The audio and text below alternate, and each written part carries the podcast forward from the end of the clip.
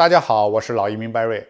加拿大从二零一七年开始慢慢限制外国人买房，最近又通过了立法啊，要从二零二三年开始不让外国人买了啊，到底是怎么回事儿？今天我来给大家说清楚。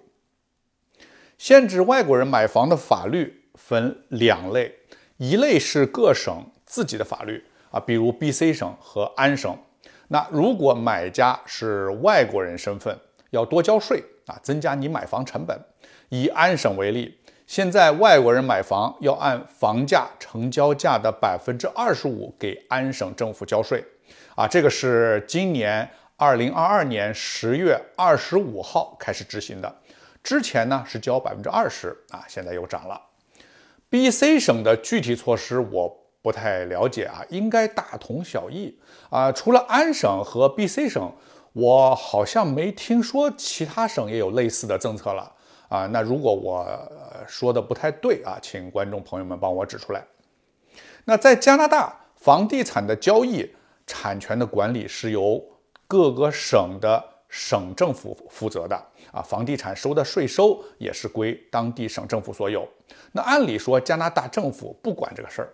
啊！但是今年夏天，加拿大政府快速通过了一条法律，从二零二三年一月份开始禁止外国人买房。啊，就是说从明年开始，任何外国人都不能在加拿大买房了。啊，就是说对外国人限购了。那如果大家听到这里就得出结论啊，加拿大禁止外国人买房啦，房价要崩盘，泡沫要终于破了等等。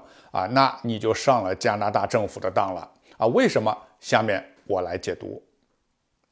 啊，如果你快速得出前面的结论，呃，很可能就是你拿着手机看了一眼标题就下结论了啊。其实，如果你啊有时间认真阅读一下啊政策的原文，就会得到完全不同的结论。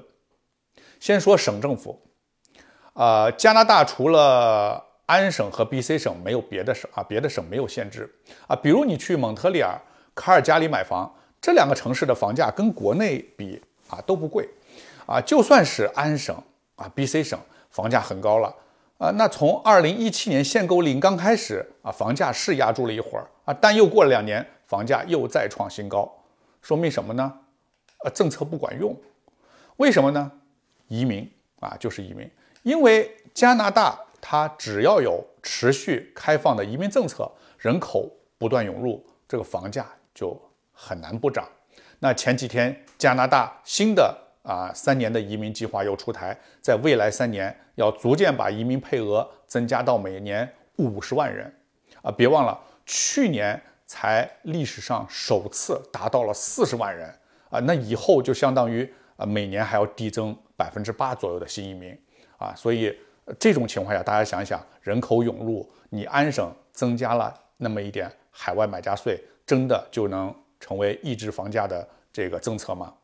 那么海海外买家实际上它占的比例是很少的啊。另外，如果啊是刚需的海外买家啊，比如来留学移民的，加上百分之二十五的税，他也会买房自住。那么多伦多和温哥华房价它上涨的时候。一年有时候一年涨百分之二十五都很正常，哎，那有人说了，今年三月份安省政府加码限购令，房价不是大跌了吗？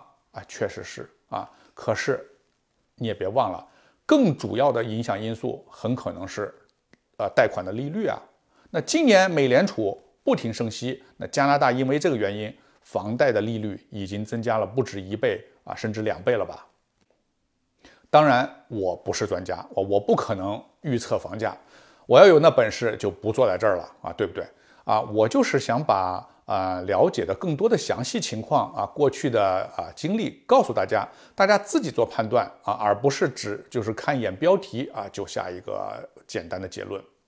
那你再说说加拿大政府的禁售令，那这一条就更扯了。表面上看不让外国人买房了，实际上呢？它有一个例外条款，啊，就是针对留学生啊、工签呀来旅游的外国人，这些人是例外啊，是可以买的。那你大家想想，这不是跟没说一样吗？啊，大家想想，你要来买房，你肯定是先要去看房吧？看完了房，你满意了才会买啊，对不对？你不来加拿大，你人不来加拿大怎么看房？你要来加拿大，肯定就要有签证啊，要么是留学生，要么是旅游，要么是来工作的。这些人只要来加拿大，啊，都是允许你买房的。所以加拿大这条限购令，它的象征意义更大于实际意义啊，它最多也就是表明政府的一个态度啊，实际上没有什么啊真正的作用。那么呃，有人要较真儿的话说，哎，那有些人买楼花他就不用看房啊？啊，楼花呢就是看图纸嘛，啊，楼还没有开始盖，啊，这个说法不对，为什么呢？就算是买楼花，绝大多数人啊也都会去售楼处啊看沙盘呀，看小区周围的环境怎么样啊，然后看看开发商以前的楼盘对不对啊？不看房就买的那是极少数的啊。实际上，就就算多伦多房价最火爆的那几年，呃，就是二零一六、二零一五之间啊左右。